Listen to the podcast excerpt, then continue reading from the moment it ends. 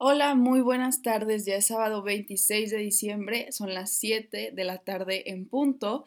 El día de hoy tenemos nuestro último programa del año, que más pronto, un poco después voy a hablar más bien acerca de cómo pues puede ser que no, que hay gente que no crea que verdaderamente el cambio de año significa algo y puede ser real, puede ser cierto, pero en general yo quiero que veamos las cosas de otra manera en esta ocasión al menos, o sea, eh, no sé, tener un poco de esperanza, ¿no? Tener un poco de, espacio para, para la imaginación acerca de esta realidad que ha sido un poco dura. Eh, este mundo ha atravesado por cosas bastante difíciles eh, en el lapso de un año, lo que catalogamos como un año. Entonces, por eso pido que haya un poco de, ¿qué se dirá? De optimismo para que empecemos a pensar del siguiente año como de otra manera, no solamente que cambia el mes y cambia pues el día, o sea, que veamos el siguiente año como una próxima entrada a algo mejor, a un crecimiento, a una evolución, a un campo de esperanza. Entonces, para no hacerla más larga, ustedes vieron que mandé diferentes flyers, fueron bastantes de hecho, porque tenía la idea de como que primero dar a entender eh, esa concepción que hemos tenido acerca de 2020, de cómo hemos pensado que eh, se va a acabar el mundo de un momento a otro, o sea, realmente han habido días, lo confieso, que parece que, que el mundo literalmente va a estallar, o sea, ya ni siquiera queda como cabida para que haya un paso más o un avance más en este mundo, o sea, parece que de verdad todo se va a terminar de un momento al otro. ¿Por qué? Pues por lo mismo, simplemente ha sido un año bastante difícil para todos y por eso mismo quise mandar eh, con fotos de películas icónicas, pienso yo, eh, este mensaje como de 2020, de cómo lo hemos concebido en su mayoría, pero en realidad, pues también quise mandar el último mensaje, el último flyer, para dar a entender cómo este año, aparte de haber sido de esa manera, de haberse sentido como que de verdad iba a ser la tercera trompeta en cualquier momento dado, pues también hubo una grande evolución en el aspecto social, en el aspecto, pues sí, realmente en el aspecto también de la juventud. Pienso yo que hubo mucho avance en este tipo de situación en el que nos dimos cuenta de las cosas que estaban ocurriendo a nuestro alrededor. Con esto mismo del COVID nos dimos cuenta de muchas cosas, de la desigualdad, de la cantidad de personas que la están padeciendo, de la cantidad de personas que son privilegiadas, y ahí me incluyo, claro, o sea, es una desigualdad tremenda y de verdad creo que pudimos darnos cuenta de algo de ello gracias a esta situación.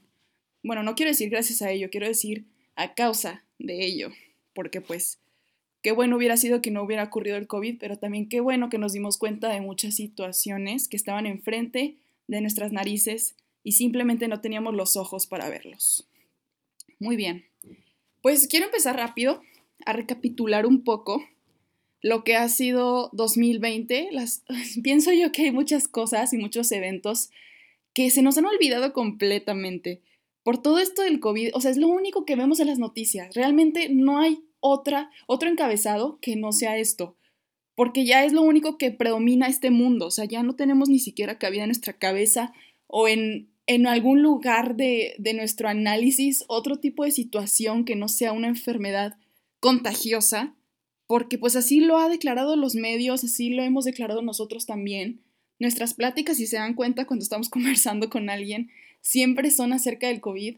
Entonces creo yo que hay muchas cosas que rescatar también de este año, buenas y malas, que son aparte del COVID. Bien, si voy a mencionar algunas cosas que tienen que ver pues con la enfermedad, digo, muchas cosas de ellas sí se tuvieron que basar alrededor de las declaraciones de, emergencia en los países o simplemente era el contexto del momento. Entonces, por eso también sí voy a mencionar alguna de esas cosas. Vamos primero con enero 2020. Como les digo, me quiero ir rápido para que platiquemos de otras cosas también que son muy importantes. Enero 2020. Quiero mencionar que en enero 2020, el 2 de enero precisamente, eh, se registra el primer feminicidio del año en San Luis Potosí. Una mujer de 42 años llamada Minerva fue asesinada a manos de su pareja. Es el primer feminicidio que contamos en México y apenas el segundo día del año, para que quede más o menos contextualizado de lo que ocurre en este país con este tipo de machismo ya tan integrado en nuestro sistema. Vamos a ver que, aparte de ello, hubo un momento en el que el panorama de enero 2020 se basaba en las noticias de los países, o sea, Estados Unidos e Irán, porque había una muy fuerte tensión entre los dos y no era sobre la epidemia, o sea, ni siquiera estábamos tomando en cuenta la epidemia que se había formado ya en China y que se estaba distribuyendo, sino nuestros ojos, más que nada en América, en el continente de América, estaba muy concentrado en lo que era la posibilidad no muy alocada de que estallara la Tercera Guerra Mundial.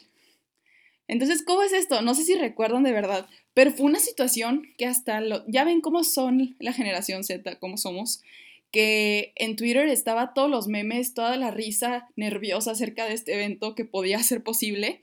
Entonces, déjenme les recuerdo cómo fue esto de la Tercera Guerra Mundial. Hablamos del asesinato del general Qasem Soleimani, comandante de la fuerza de élite Al-Quds de la Guardia Revolucionaria iraní, unidad a cargo de las operaciones en el exterior, y este asesinato fue cometido el viernes 3 de enero de 2020. Según información del artículo del País, en el mismo día, el precio del crudo se, había disparado cerca de un 3% en los mercados ante la perspectiva de una escalada bélica. Israel había elevado ese mismo viernes el estado de alerta de sus Fuerzas Armadas. Además de esto, Estados Unidos había urgido a sus ciudadanos a abandonar Irak inmediatamente y el Pentágono había anunciado el envío de 3.500 soldados más a la región, que se suman a los 750 desplazados en los últimos días. Entonces, aquí podemos observar que es una situación muy tensa, muy vulnerable en cuanto a que verdaderamente sabemos que Estados Unidos tiene el control entero sobre lo que puede pasar en el mundo de un día al otro. Lo hemos visto en diferentes ocasiones. Entonces, imagínense el panorama de enero 2020 con esta vista, ¿no? De que realmente empezar como con el pie izquierdo, pensando que puede ser una posibilidad que de la nada, pues, se tome eh, cartas en el asunto de lo que ocasionó Estados Unidos en este país. Creo que dije Irán al principio, perdón, es Irak, para dejar en claro, perdónenme. Y este, pues aparte de esto, el ministro de Exteriores ruso, por su parte, había calificado el asesinato de una manera eh, en que dice que, o sea, decía que había graves consecuencias en puerta para la paz y estabilidad regionales. Las acciones contra un Estado miembro de la ONU para eliminar agentes del otro Estado miembro en territorio de un tercer Estado soberano sin su consentimiento constituyen una flagrante violación de los principios del derecho internacional que merece ser condenado, declara este ministro ruso que se llama Lavrov. Entonces imagínense, o sea, aparte de que ya está metida esta, esta situación en, en relaciones exteriores, que no son solamente Irak y Estados Unidos, digo, es obvio, siempre ocurre esto cuando está uno metido, pues verdaderamente los ojos de los demás ya están puestos ahí, si no hemos aprendido nada de, de los pasados programas de historia y de guerras, pues podemos ver que sí era una situación bastante crítica.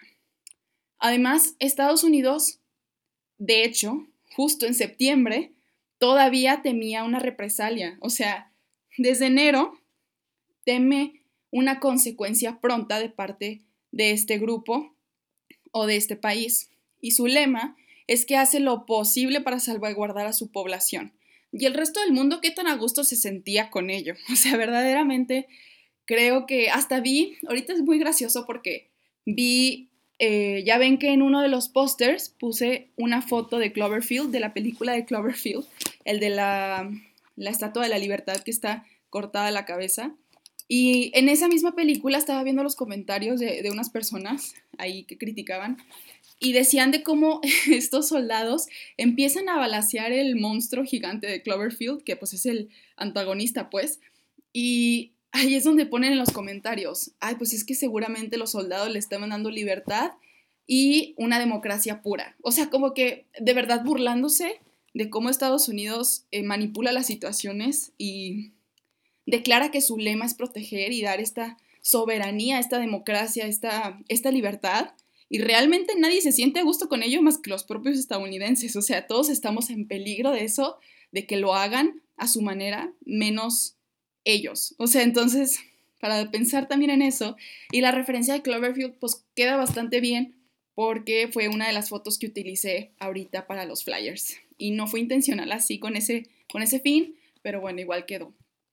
Entonces, como les decía, todavía en el día de hoy, en el artículo de Voice of America dice cómo es que Washington está preparado para reaccionar si es que Teherán eh, maneja un ataque de regreso por el aniversario de la muerte de este general iraní y eh, pues dice que están preparados para defenderse a sí mismos, a sus amigos y a sus, a sus, bueno, a sus compañeros en la región y están preparados para reaccionar si es necesario, lo dice el general Kenneth Mackenzie, quien es el mando central de la seguridad ahí en Estados Unidos y se lo dijo así, entonces a Voice of America, para que tengamos en cuenta que estas cosas, aunque hayan pasado en enero, todavía tienen vigencia. Digo, si un conflicto de, esa magnitud internacional pues no tiene un fin pronto y creo yo que debemos de estar todavía un poco miedosos ante el monstruo de Estados Unidos. Yo le digo el monstruo porque la verdad a mí me asusta mucho el imperialismo americano y creo que lo han visto en, otras, en otros programas. La verdad es que Estados Unidos sí es un país a tenerle mucho miedo. Pero bueno, veamos entonces en enero también cómo es que ocurre un suceso muy lamentable en el Colegio Cervantes de mi ciudad de Torreón.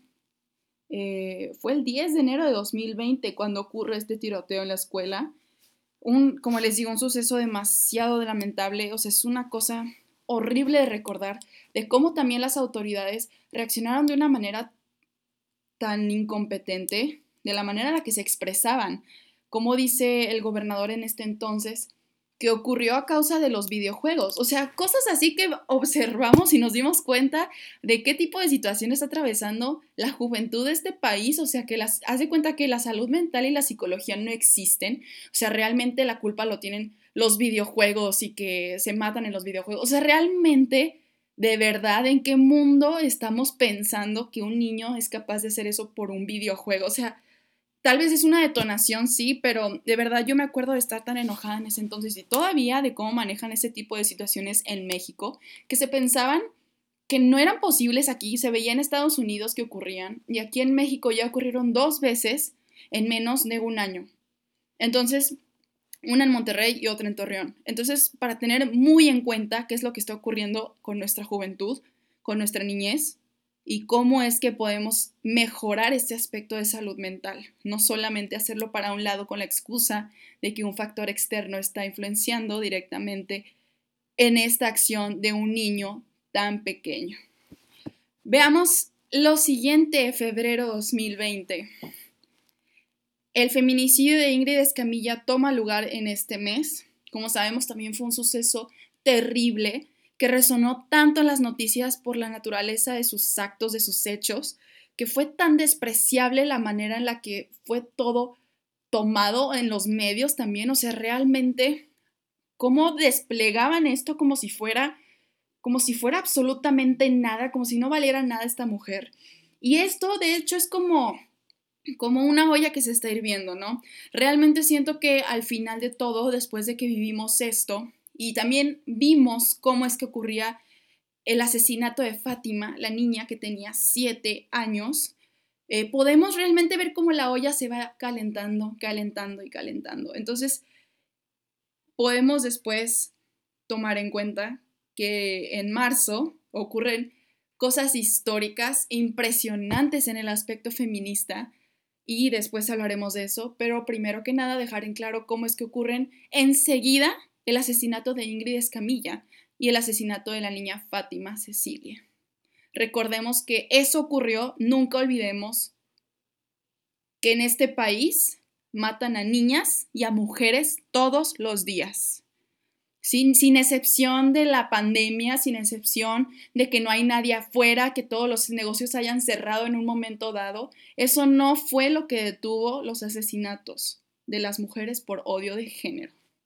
Entonces, siguiendo con algo más light, con algo que también es internacional, pues la película de Parásitos de Bong, Joon-ho tomó casi todos los premios, eh, no sé si recuerden esto, pero tomó el de mejor fotografía, el de mejor director, el de mejor guion original y también fue la mejor película internacional en febrero 9. Y esto marcó pues la primera vez en la que una película que no era de habla pues inglesa o de habla de, del idioma de inglés, pues haya ganado la mejor fotografía. Entonces fue un momento histórico también para este tipo de ámbito en el que es la cinematografía y de verdad esa película creo que a todos nos, nos gustó. Si es que la llegamos a ver, pues a mí sí me encantó esa película y estoy, estoy, o sea, de verdad estoy encantadísima con todos los elementos.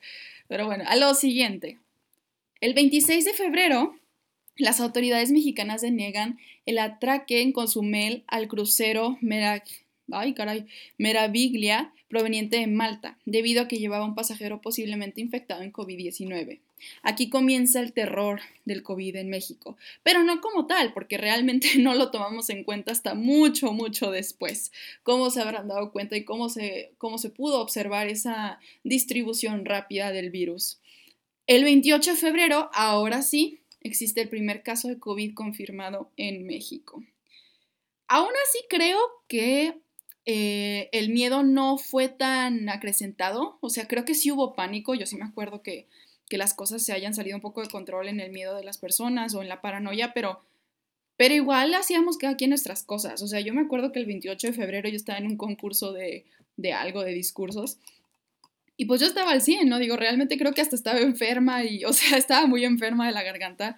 Pero, o sea, dígase, dicen ustedes, pues qué vida tan diferente, ¿no? O sea, de un momento a otro, pues cómo es que yo iba enferma, gravísima, a un concurso donde había mucha gente, o sea, y yo hablando aparte en el concurso, o sea, porque era de discursos, una cosa muy alocada, que eso haya pasado en el mismo año en el que estamos ahorita, ¿no? Entonces, vamos a marzo 2020 el 5 de marzo, entre 30 y 40 mil universitarios en Puebla se manifiestan en calles principales para exigir justicia por José Manuel Vital, chofer de Uber, así como los estudiantes Francisco Javier, José Antonio Parada y Jimena Quijano, quienes fueron asesinados vilmente y sus cuerpos fueron colocados en un municipio cercano, colocados más bien tirados como si fueran también absolutamente nada. Estos dos últimos estudiantes de la UPAEP eran estudiantes de intercambio en la carrera de medicina, cabe decir, así lo declara esta universidad. Bien, esa movilización fue bastante grande. Yo sí recuerdo esas noticias y ese fulgor de aquel momento en el que se descubren los cuerpos.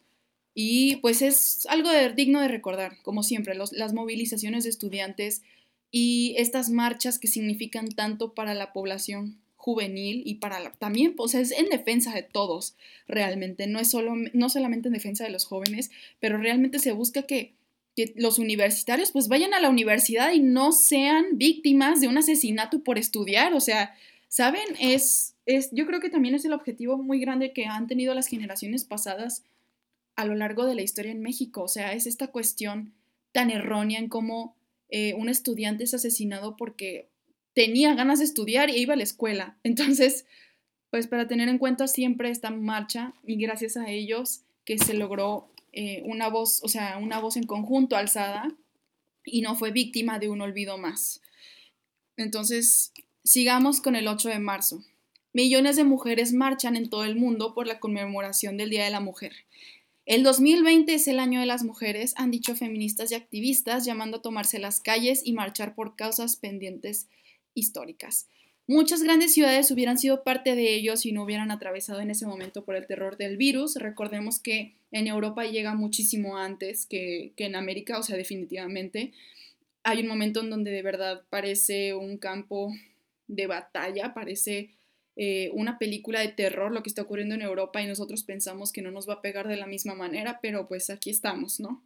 Entonces, en ese momento, eh, en México sí se logra hacer la marcha y estoy tan agradecida por ello, estoy... Eh, me siento muy feliz de que de verdad haya sido pues el tiempo correcto, por decirlo así entre comillas, en que se pudo lograr y se pudo, se pudo hacer con tantas mujeres, porque pues en esta realidad ya no podemos hacer ese tipo de cosas sin que haya un peligro muy grande, hasta mortal. Entonces, Pues va aquí el, recuento de las cifras. 80 mil mujeres marchan en la Ciudad de México. Más de 35 mil mujeres marchamos en Guadalajara haciendo historia también. 15 mil mujeres marchan en Monterrey. 2 mil mujeres en Torreón. Entonces, eh, hay paredes pintadas, gritos de sororidad, revelaciones cósmicas, al menos para mí en pues en lo personal sí hubo, y machitos llorando por sus monumentos. Entonces, el 8 de marzo fue un día histórico para las calles de este país. Verdaderamente no cambiaría ese día por nada. Como les digo, tuve revelaciones increíbles acerca de la vida, de, de mis relaciones interpersonales, o sea, de lo que de verdad significa tener el cuidado de las mujeres a tu alrededor y de lo que significa apoyarnos unas a las otras. Entonces, pues eso es algo muy positivo del 2020.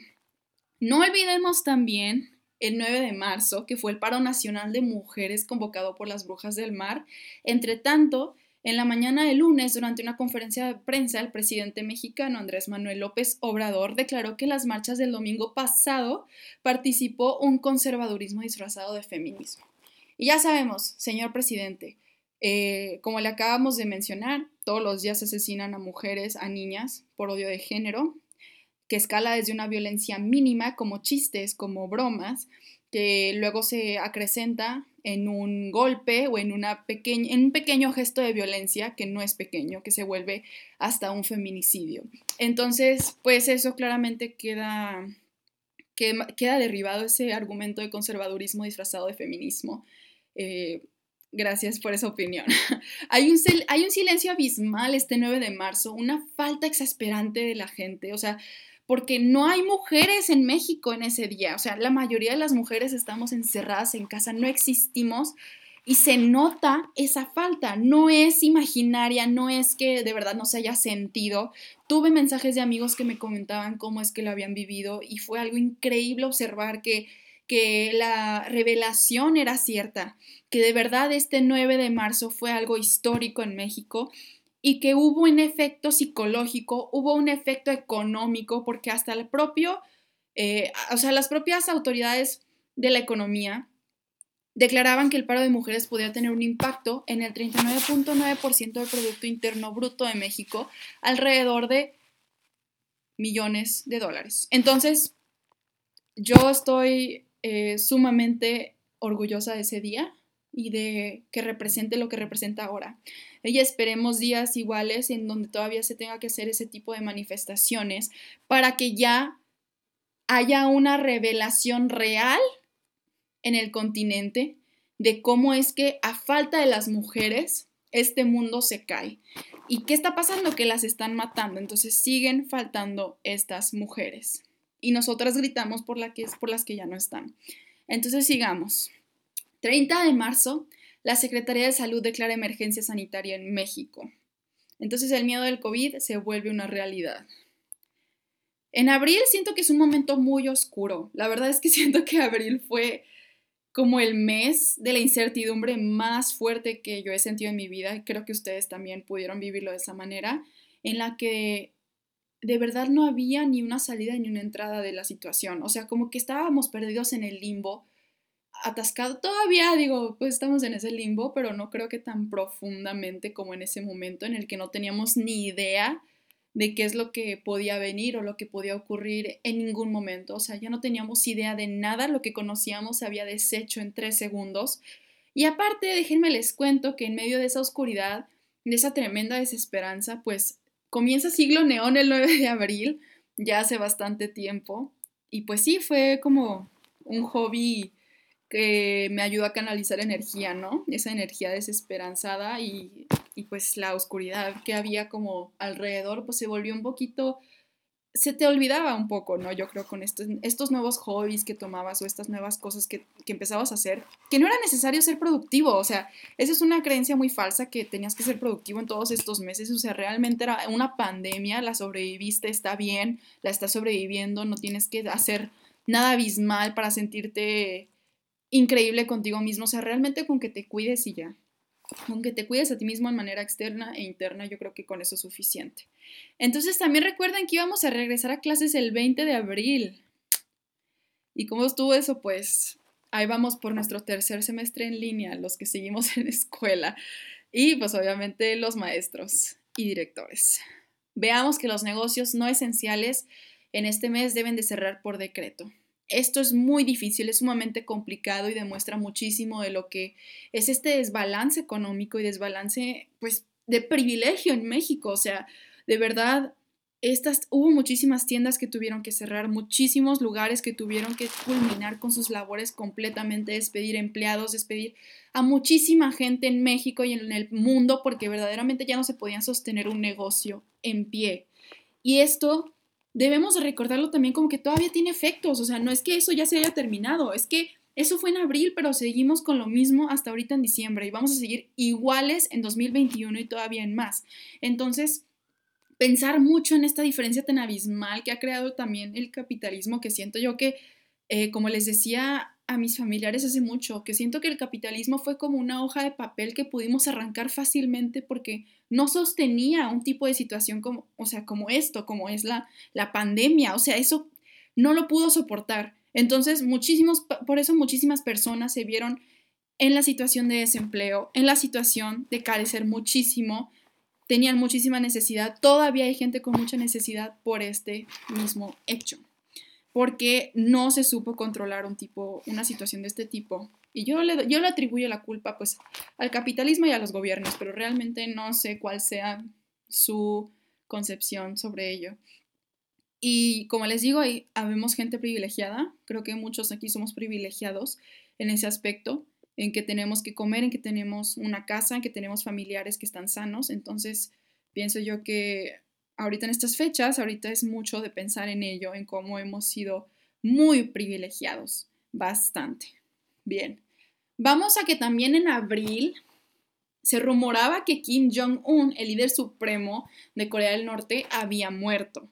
Nadie confirmaba nada, nadie tenía información certera, pero era una infodemia, o sea, igual que lo del COVID, que todo el mundo estaba diciendo, también me acuerdo en redes sociales, que ya estaba muerto, que estaban diciendo que tenía una condición muy grave del corazón y que lo estaban operando, que no había sobrevivido, que no había ido al aniversario luctuoso de su abuelo, entonces que ya, hace cuenta, Corea del Norte ya no tenía líder. Y eso fue bastante impresionante, o sea, me acuerdo mucho de esa infodemia, como que todos estábamos tan aburridos que, en Twitter y en redes sociales está explotando este hecho tan falso que, que luego vimos que pues está muy vivo el joven, entonces pues ahí verán. Vamos a mayo. Los principios de mayo pues hay nuevos avistamientos de las avispas asesinas que sacuden a Estados Unidos y cabe decir que también los mexicanos estamos un poco asustados, más que nada porque me acuerdo que yo estaba aquí, ah, no, en mayo yo no estaba aquí, pero cuando estaban diciendo que ya estaban llegando, que a no sé qué, que a los estados del sur, yo me acuerdo, o sea, Estados Unidos, yo me acuerdo que yo sí estaba asustada porque yo estaba aquí en Torreón y dije, aquí, aquí sí me agarran en este estado del norte, pues mi lógica era que pues si estaban en Estados Unidos, pues iban a volar para acá abajo fácilmente, ¿no? Entonces primero llegaban a Coahuila y así. Entonces, pues si eso pasó, lo de las avispas asesinas, no sé qué pasó con eso después, pero ocurrió en mayo. Veamos también que el 8 de mayo hay un tornado en Apodaca de categoría F2, dejando heridos y muertos. De esto yo sí me acuerdo mucho, no sé por qué me sorprendió tanto, pero pues sí fue algo muy fuerte en el municipio de acá de Nuevo León. 13 de mayo surge el plan de la nueva normalidad para la reapertura económica en México el 25 de mayo ocurre la muerte de George Floyd, el asesinato, se desatan protestas masivas en Minneapolis y Estados Unidos. Recordemos que George Floyd era un americano, afroamericano más bien, de 46 años, que murió en Minneapolis el lunes 25 de mayo, después de ser eh, arrestado por un policía, por Derek Chauvin, un policía blanco, cabe decir, y eh, los testigos pues capturaron en video de cómo este hombre, Mr. Floyd, estaba diciendo que no podía respirar mientras el policía tenía encima de él, eh, de su garganta, la rodilla. Pero yo pregunto a partir de esto, ¿hemos observado coherencia a partir de, este hecho? O sea, ¿realmente a nuestro alrededor las cosas se ven coherentes? Yo pienso mucho en ese momento en cómo, eh, claro que yo apoyaba todo este tipo de movimiento, y, pero no me iba tan lejos, o sea, realmente esto que ocurre en Estados Unidos también ocurre en México, pero de otras maneras, o sea, no tal vez, tal vez también de este tipo, o sea, en cuanto a una racialidad, pero puede ser en diferentes formas, también a los indígenas, a comunidades minoritarias que son excluidas totalmente de la sociedad y nosotros nos fuimos muy lejos solamente apreciando, bueno, algunas personas solamente apreciaban que esto pasaba en Estados Unidos. Y realmente es que todos los días pasan aquí crímenes de ese tipo para, o sea, para comunidades minoritarias que se ven vulneradas simplemente por el hecho de no ser iguales que nosotros, los que, los que vivimos en un mundo tan urbanizado, que vivimos en un mundo tan protegido. Entonces, pues también para pensar en eso, ¿no? ¿Qué tanta coherencia hubo después de este hecho y de que realmente las protestas que apoyas allá, las apoyes aquí? Eso era una señal muy grande en mi vida, la verdad, de que sí, ay, que las feministas hacen destrozos y esto y lo otro, ah, pero sí, que destruyan todo en Estados Unidos. Ahí me daba mucho de qué pensar de la gente, la verdad. Entonces, en junio, vámonos a junio rápidamente, se realizan protestas por la muerte de Giovanni López en Jalisco. Ojalá también recuerden estas protestas que se, que se alzaron en Guadalajara acerca de también un hombre que fue, pues, fue asesinado por un policía por no haber tenido un cubrebocas. Entonces, pues aquí está, está este aumento de poder y esta distribución en cuanto a la policía. Y, o sea, fue una situación muy grave porque pues esto le podía pasar a cualquiera, no solamente a Giovanni. Eh, por eso mismo, pues hubo demasiados alzamientos y miedo por parte de la población. ¿Cómo es posible que una autoridad pueda excederse de esa manera ante su labor, que es proteger y que es salvaguardar la población? O sea, fue una situación muy compleja que, como les digo, no había que irnos muy lejos, había que ver aquí al ladito a ver qué teníamos. Entonces, ahí está esa situación. En julio se sospecha de la plaga, de, una, de un caso de plaga bubónica, o no sé si era un caso, pero era como eh, una situación en la que se habían dado cuenta que podía regresar este tipo de plaga. Y luego los Juegos Olímpicos se desplazan por tercera vez desde su origen en 1896. La primera y la segunda vez que fueron desplazados fueron en la Primera y la Segunda Guerra Mundial. O sea, esta es la tercera vez que los Juegos Olímpicos son eh, pospuestos para otra fecha y pues fue a causa de una pandemia, pero recordemos que la gravedad de eso entonces, o sea, si fueron las guerras mundiales cuando se tuvo que desplazar, pues imaginemos qué tan grave es esta situación que vivimos. En agosto hay una explosión en Beirut, Líbano, y hay 204 muertes. Recordemos que esto también fue algo que, que tuvo mucho fulgor en las noticias, que o sea, se especulaba mucho acerca de este caso y realmente pues hubo muchas víctimas. Eh, era un video terrible en el que se veía como la explosión fue a una escala súper grande, súper alta. Entonces, pues también para que recordemos que eso ocurrió en agosto. Siento yo que ya me voy a saltar a diciembre porque septiembre, octubre y noviembre fue mucho como la preparación de los países con esto de la vacuna. Eh, creo que fueron también un poco de meses algo muertos en cuanto a la cuestión no sé, no, no tan muertos, pero como que esta cuestión en la que estábamos viviendo nuestra nueva normalidad a cierto punto, o sea, como que las escuelas, en mi caso, por ejemplo, estábamos en escuela en línea y la verdad es que no había mucho movimiento de ese lado, o sea, como que pues era lo que era ya, estar aceptando esta nueva realidad como era y entonces por eso me quiero saltar a diciembre para que veamos un poco de cómo han cambiado esos aspectos de la vacuna. El 8 de diciembre se da a conocer el plan de vacunación, de vacunación contra el COVID-19. El primer sector en vacunarse sería todo el personal médico en primera línea de control de COVID-19.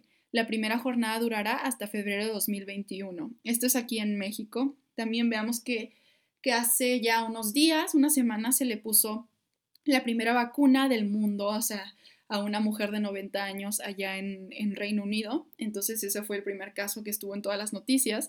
Pero ya en México también ya se le aplicó a la primera persona. Y veamos también que el 10 a 13 de diciembre, por primera vez en la historia del país, la Basílica de Guadalupe cierra sus puertas debido a la pandemia de COVID-19. Esto es por primera vez en la historia y pues fue algo también bastante grande para la cultura, para el impacto que tiene esta fecha en los mexicanos. El 15 de diciembre México y el Reino Unido firman un nuevo acuerdo comercial de continuidad tras el Brexit. Y ya pues los planes que son para los siguientes días de diciembre. De hecho, pues el 23 fue el primer día en que llegó este, esta nueva, ¿cómo le diremos? Este nuevo paquete de vacunación, que pues fue el primero. Entonces, eh, pues se sigue la jornada de vacunación hasta febrero 2021 este sector. Y ya veremos qué ocurre con esto de la nueva cepa, ya veremos qué ocurre con esto de pues los planes, la estrategia de estas vacunas para ver cómo es que llegan al alcance de la población. Y ya veremos cómo cambia el mundo entonces el siguiente año. A ver si, como les digo, hay que tener esa esperanza de que va a ser al menos un nuevo año, una nueva esperanza. También quiero mencionar avances de la comunidad LGBT, creo que es importante, aunque hubo un poco de retroceso en ciertos aspectos por esto de la pandemia, de que había, pues igual que siento que las mujeres, ¿no? Había un poco de, bueno, mucho de, de esta exclusividad y pues aparte que estaban todos encerrados, como que se les olvida a, a, los demás que no son parte de las comunidades o de los grupos vulnerables que hay este tipo de protesta, que hay este tipo de problemática. Siento yo que esa es una parte muy, de, o sea, es una desventaja muy grande de, de, esta pandemia, de que pues si tú no eres una persona eh, vulnerada, pues se te olvida que existe otro tipo de problema que no sean pues los tuyos privilegiados. Entonces, pese a todo esto, en 2020 hubo eh, una derogación en Sudán de la pena de muerte para los actos sexuales consentidos entre personas del mismo sexo. El informe destaca también la prohibición en Alemania de las terapias de conversión, al igual que en ciertas jurisdicciones de Australia, Canadá, México y Estados Unidos. 81 países ya cuentan con leyes que protegen contra la discriminación de este colectivo en el trabajo, mientras que hace 20 años solo eran 15 en tanto que el matrimonio igualitario es una realidad en 28 países. Bien, podemos ver que al menos hay ciertos avances, aunque no digo que sea mucho, porque en realidad ni tendría que haber avances, tendría que ser una sólida versión eh, igualitaria a la de los demás que pues no tiene, es que de verdad, cómo me sorprende eso de las preferencias sexuales y de cómo lo hemos hecho un problema, de, o sea, que si a alguien le gusta un hombre, que si a alguien le gusta una mujer, pero por esto mismo existe una, una comunidad que se protegen entre sí mismos y que buscan también, pues, obviamente establecer este tipo de, de leyes que los protejan y que haya una justicia en este aspecto legal y en el aspecto social. Entonces, pues ya existe el problema, por eso existe esta comunidad que busca ese respaldo. Bien, veamos otro tipo de situación que ya como, como ya recapitulamos un poco el 2020, yo digo que faltaron muchas cosas, pero no me alcanzaría el tiempo para decir todo lo que, lo que ha ocurrido en el año. Digo, pues si nos vamos por día por día, creo que sería bastante, bastante tiempo el que me, me ocuparía en decirlo todo. Pero bueno, esos fueron como los aspectos principales, cosas que creo que se nos habían olvidado por ser tan lejanas en el año, por tener en la mente solamente el COVID y el COVID. Entonces, eh, como les decía al principio, yo sé que el año, el inicio de otro año no significa que algo se vaya a terminar en realidad y que algo más vaya a empezar, pero igual quiero que, como les dije, tener un poco de optimismo en cuanto a que puede ser una entrada para algo nuevo, para una nueva motivación, eh, una nueva meta que estemos buscando. ¿Por qué quedarnos ciclados en que el tiempo es relativo, que el tiempo no existe, que de verdad pues no pasa nada, que es lo mismo 2020, 2021? O sea, ¿por qué no realmente ver el lado positivo de una vez por todas en todas estas situaciones que han sido tan terribles o que han sido tan trágicas en este mundo? Pues verlo del otro lado, digo, ¿por qué no?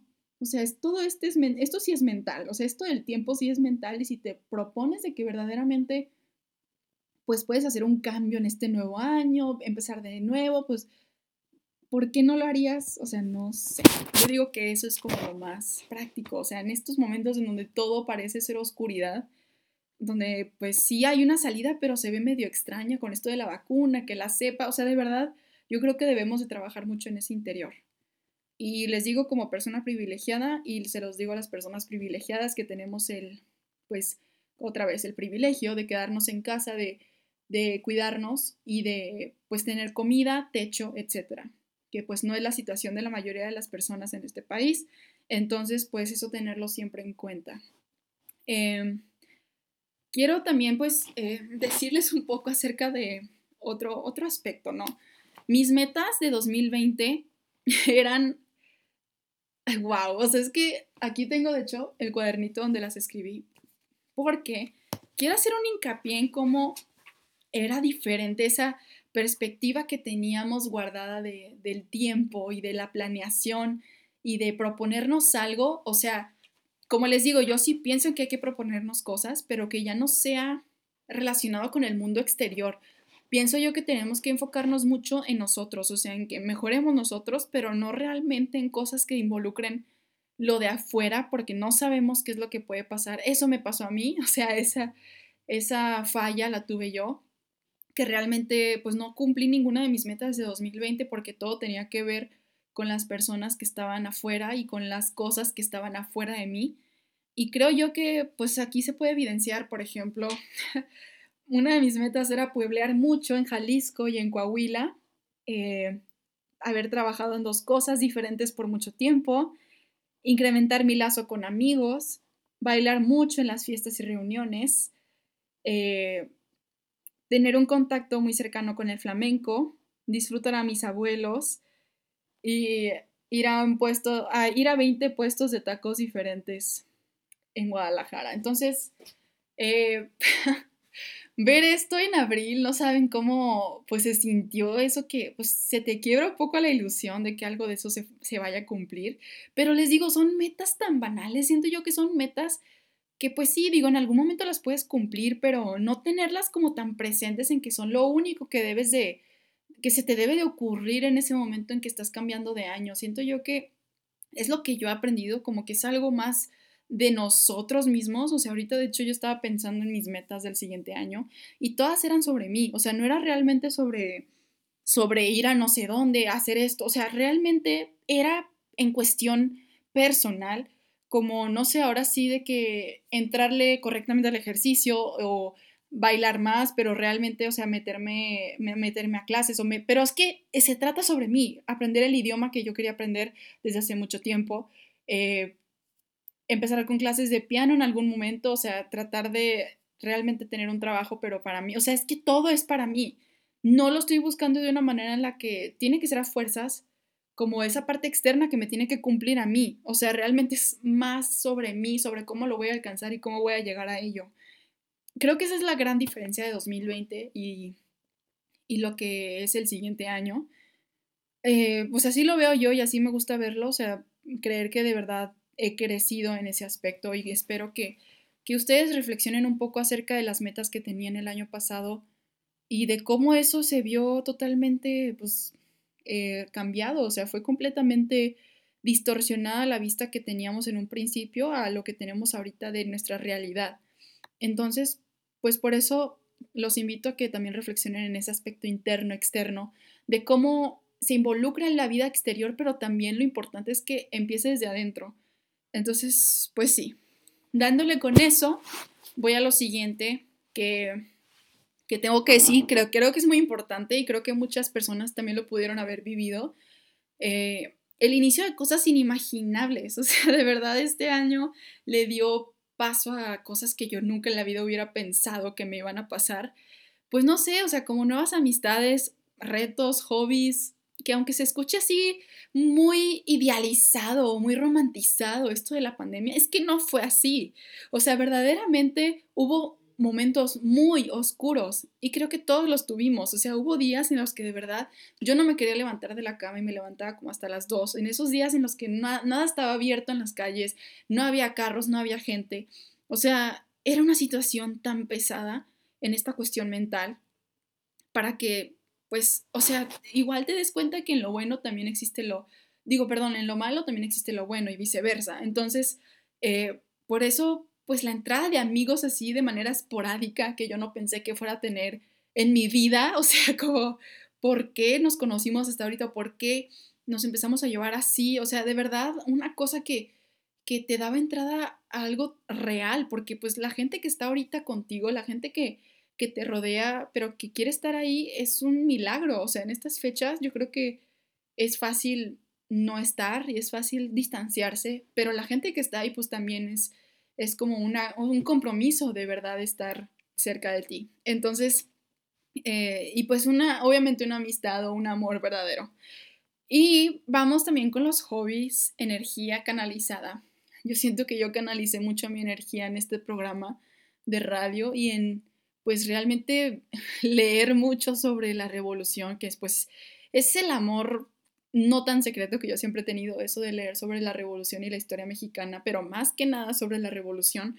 Y por eso mismo creo yo que pues sí me di mucho la oportunidad, como en esos momentos tristes o, o no sé, muy confusos de la vida en este año, me di la oportunidad simplemente distraerme con libros acerca de, de Francisco y Madero. ¿eh? De hecho, sí leí mucho de Francisco y Madero este año y creo que descubrí una parte muy grande de, de esa parte de la historia y de eso estoy agradecida, pues de haberme topado con esos libros, de haberme puesto a leer algo que me fuera a servir en mi, pues en mi panorama. Digo, tal vez no a todo mundo le sirve leer sobre Francisco y Madero, pero para mí sí es algo muy importante. Entonces, eh, también les quiero dar, pues, un poco de, ya esto se está poniendo muy personal, pero también les quiero brindar y a mi futura yo pues recordar lo que fue las películas, series y libros que marcaron este año. Yo creo que pues el contexto importa mucho, o sea, claro que sí, lo que estás viviendo y más que nada porque los libros se supone que pues los protagonistas o la gente que los, o sea, los autores eh, a veces son los que más te entienden, o sea, porque buscas generalmente libros que puedan adecuarse como a tu a tu perspectiva de vida o que te puedan ayudar a, crecer en algo, entonces siento yo que son las personas que más te entienden. Y sí me ha pasado mucho en este año, o sea, como que en medio, les digo, en medio de esta confusión, de no ver a las personas, de, de no tener como que nada de qué agarrarme, pues tenía a estas personas que escribían acerca de estas cosas de la vida. Entonces, pues sí, también hablo de lo mismo de las películas, que fueron mi gran distracción y mi gran pasión, y las series me distrajeron en momento dado también. Y pues bueno, entonces déjenme les digo las películas que se me hace que recalcaron mi, mi año. Eh, Midsommar al principio de la pandemia siento yo que me relacionaba mucho con esa situación psicológica de, de esta, de hecho la protagonista se llama Dani, entonces yo siento que la situación psicológica era como a la par, no lo que pasa en la película porque está muy macabro, pero igual. Y luego Charlie la fábrica de chocolates, aunque se escuche un poco extravagante, pues me, me, di cuenta que me gustaba mucho esta película. No sé por qué, pero la he visto demasiadas veces esta pandemia. Entonces, es mi salida, es mi, es mi to go, donde sale Johnny Depp y, y este chavo que después sale de Nate Bates y así. Y eh, la película Yo ya no estoy aquí, no, o sea, esa la acabo de ver creo que en noviembre. Y no, no, o sea, yo creo que es una de mis películas favoritas, es increíble, no sé por qué me tardé tanto en verla. Si no la han visto, está en Netflix, es mexicana, es impresionante la historia, los actores, o sea, todo es perfecto, hasta el soundtrack de Cumbia es increíble. Entonces, los invito a verla si no la han visto. El baile de los 41, que salió en el cine hace poco, que pues también Siento yo que en pandemia sí he ido bastante al cine, lo lamento, no me juzguen. Nunca hay nadie en las salas, nomás para que lo sepan allá en Guadalajara.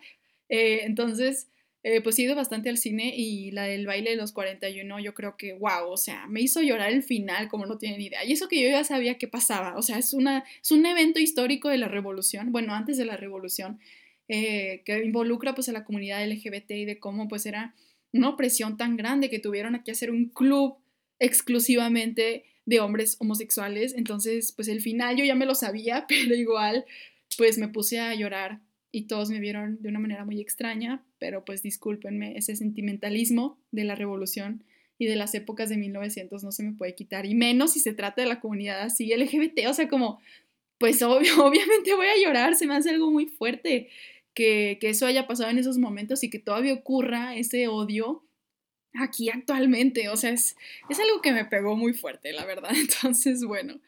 Y la peor película que vi fue la de Nuevo Orden. La vi en octubre, no la vean, es mexicana, tenía muy buena propaganda, pero la verdad es que eh, innecesaria película sobre clases sociales y el director dijo que, que el racismo inverso existía, entonces creo que de ahí se pueden dar una idea de cómo no, no es factible verla.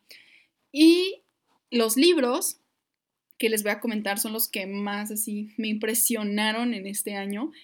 Eh, Madero, el otro, por Ignacio Solares. Híjoles, ese libro es uno de mis favoritos ahorita y me abrió una perspectiva espiritual de Francisco y Madero que si ustedes buscan conocer algo así sobre pues, este hombre de la revolución, la verdad es que es impresionante la manera en la que se dirige el autor sobre él y sobre los acontecimientos de su muerte y de, de su vida, que es un hombre muy interesante, Francisco y Madero. Entonces, pues sí, increíble la perspectiva. Noche de Ángeles, también por Ignacio Solares, es sobre Felipe Ángeles. Felipe Ángeles es el nuevo nombre también del aeropuerto que se está planeando construir y es un hombre revolucionario también.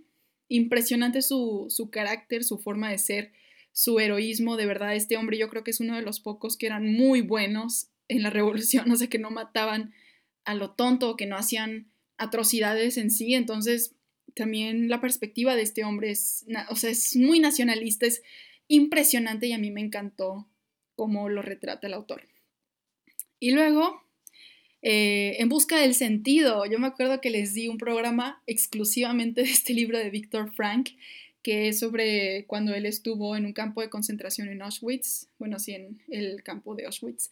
Y eh, pues esta manera de cómo, eh, pues él, él es un psiquiatra que, que escribe este libro de un formato existencialista, ¿no? O sea, realmente de cómo toma el sentido el vivir o existir en una situación tan complicada y grave como lo es en un campo de concentración, donde hay puro odio, donde hay pura tristeza, donde hay asesinatos, donde de verdad no hay una salida. Entonces yo creo que también el contexto ayudaba mucho y me marcó mucho ese libro, yo creo, y creo que a, los que lo han leído yo pienso que sería lo mismo para ustedes.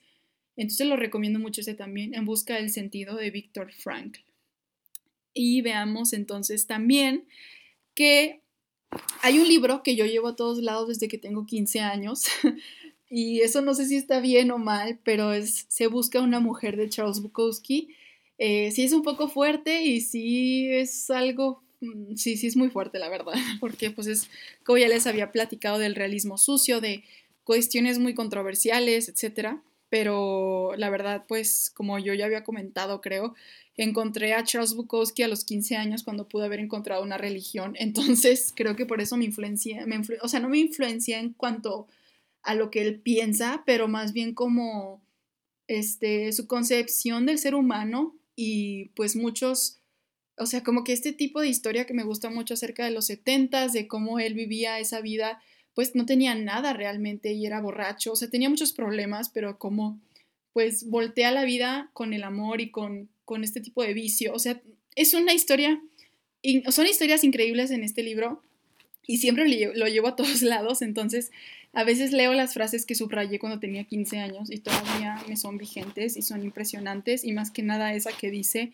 que el ser humano es más resistente de lo que pensamos y también esa que dice que, que a veces, o sea, dice, dice Charles Bukowski que cómo le gustaría salir de su propia piel y le dice a su amigo que se arrastre en el suelo como si fuera una víbora para quitarse encima pues esa piel y que le crezca una nueva, ¿no? Entonces, esa y aparte la de los winos, que es como las astillas de sus manos cuando él trabajaba en, este, en esta labor muy pesada en donde se le clavaban las astillas con la madera, pues él dice que, que cuando haga frío las astillas se le van a se le van a mover adentro de las manos y le va a doler más. Entonces yo lo relaciono mucho esto como con un recuerdo, o sea, como pues cuando hace frío, cuando es un momento muy vulnerable, eh, estas astillas se mueven adentro de tu, de tu, cuerpo, o sea, se mueven adentro de, de tu, pues sí, o sea, realmente de tu dermis. Entonces, eh, es algo muy fuerte para mí ese libro y siempre lo llevo a todos lados y me ha servido obviamente en la pandemia. Y ya por último, eh, vamos a ver las series. ok, les voy a confesar que hubo una semana en noviembre en la que yo estaba severamente estresada porque pues me había enterado que seguramente me tenía que cambiar de departamento allá en Guadalajara, eh, me había enterado que mi familia probablemente tenía COVID, entonces, o sea, era una cosa así como muy estresante para mí, muy difícil, que me desconecté de todos lados, o sea, literal fue la única semana en donde le hice caso a mis propias eh, sugerencias de dejar las redes sociales y esa semana sí, abandoné todo, dejé todo, eh, hice hice eso para un lado y dije, no voy a regresar hasta que las cosas estén mejor. O sea, esta realidad falsa que teníamos en la virtualidad, ¿no? Entonces, lo que me puse a hacer en esa semana fue ver remodelaciones de ensueño con Shay McGee. no, está, yo digo que está, o sea, como que a nivel personal siento que me dio mucha esperanza como en un aspecto del futuro, este tipo de, este, esta serie de esta persona que pues es una mujer muy exitosa, que tiene una empresa de remodelaciones y está casada y es muy feliz, tiene su casa gigante, entonces como que me hizo muy bien ver ese positivismo de, de algo. Luego también Glow Up, en Netflix están estas que les estoy diciendo. Glow Up es de maquillaje y ver el arte que pueden hacer las personas, o sea, yo no soy muy buena maquillando ni nada, pero ver el arte que pueden llegar a hacer las manos de una persona, eso me emocionó tanto y me, o sea, me cautivó demasiado y siento que me ayudó mucho como a ver diferentes aspectos de las capacidades de un ser humano, que a mí se me olvida que eso existe o que realmente hay gente muy talentosa en el mundo y pues no nos cegamos ante nuestros problemas o nuestras cosas, ¿no? Entonces, sí, esas son las series. También les quería decir acerca de la música, de cómo entramos, bueno, yo entré escuchando For a Better Day de Avicii, una canción que, sonado, o sea, que ha sonado en, mi, en mis playlists todo el año. Y también, pues les digo, salimos escuchando la misma canción. Creo que ahora significa algo mucho más diferente de lo que significaba para mí en enero de este año. O sea, yo veía cosas muy banales, les digo, tal vez no, o sea, no era la intención ver las cosas de esa manera, pero pues había cosas que no tenían mucha relevancia como, los como yo lo veo ahorita, tal vez. Entonces sí ha cambiado mucho la concepción de esa canción para mí. Y no sé si recuerden de manera colectiva cómo entramos escuchando a Guaina con Chicharrón y Carol G con Tusa. Entonces, eh, mi consejo es que no vuelvan a cantar Tusa este fin de año para que no nos pase la misma maldición el siguiente año. y sí, entonces, eh, pues siento que hubo un momento después de eso, que en la pandemia, que escuchaba mucho música hiperfeminista, así casi para odiar al género opuesto y cosas así, ¿no? Eh, muy poderosa, según, pero este, pues sí, la verdad es que sí, sí tuve esa etapa y todavía. Y creo que eso como que me ayudó mucho a salir adelante de mis cosas y de mis, de mis pensamientos o no sé. Y siento que, eh, pues sí, eh, aparte conocí muchas de esas canciones por mi amiga Valeria Ramírez. Un saludo a esa mujer increíble. También salimos escuchando en repetidas de Spotify ahorita, Tú me dejaste de creer, oh, Mama, Tú me dejaste de creer de Zetangana y otras personas que cantan flamenco bien bonito. Oh Mama y de Milky Chance y de Kitty. Para, a ver, secúndenme aquí los que de verdad están en sus repetidas a Kitty, es que es una canción muy poderosa de Bad Bunny, ¿no? Entonces, eh, también la de Furiosa está en mis más repetidas. La de Furiosa la escuchaba mucho a inicios de este año en las marchas feministas. De hecho, en mi pecho me escribí Furiosa con delineador de, ojos para ir a la marcha, porque esa canción me inspiraba muchísimo sobre un feminicidio y es increíble. Entonces, pues sí, todavía están mismas repetidas. Entonces hay cosas que de la esencia de una persona siento que no cambian. O sea, bueno, yo siempre he dicho que la esencia perdura y lo que cambia pues son los aspectos como externos. Lo que cambia son como que cosas muy simples que parecen ser que te cambian completo, pero realmente la esencia siempre permanece ahí dentro de ti. Y ya con esto, con lo que quiero terminar, ya que me quedan dos minutos, eh, quiero hablar acerca de la gente. Ahorita siento que vi un tweet muy acertado que les quiero compartir. Eh, decía que ahorita, pues, es un lujo tener a las personas que tienes a tu alrededor, o sea, amigos, familia. De verdad es un lujo porque, pues, puede haber que, puede haber pérdidas igual en tu familia o pérdidas cercanas que tú hayas visto y pues de verdad tener a la gente que ahorita está ahí es un milagro casi en esta situación que estamos viviendo. Entonces, ¿para qué ciclarnos con las personas que ya no quisieron estar? Eso es un tweet que yo vi que estaba muy acertado y siento que ahorita pues eh, sobre la gente en general, pues yo digo que hay que estar demasiado agradecidos con las personas que están ahí. Aparte de que siento yo que ahorita las fechas son muy propensas para que olvidemos, bueno, yo la verdad, mando una disculpa pública a mis amigos que a veces no les contesto, pero siento que como que esta virtualidad neta a veces es muy pesada, pero igual que sepan que, que los quiero mucho, a todos los que están a mi alrededor y los que pues saben que están ahí, ustedes saben quiénes son. Y, y ya, pues con eso quería terminar y que agradezcan muchísimo con lo que tienen y pensar que somos muy privilegiados en esta situación tan difícil. Entonces, eh, próximamente nos escuchamos en el año 2021. Entonces, eh, muchas gracias por estar conmigo este año 2020. Eh, felices fiestas a todos. Y entonces, como ya les dije, nos escuchamos próximamente. No se acabó el mundo, solamente evolucionó. Y vamos, sí, seguimos evolucionando. Pensémoslo así. Gracias y hasta luego.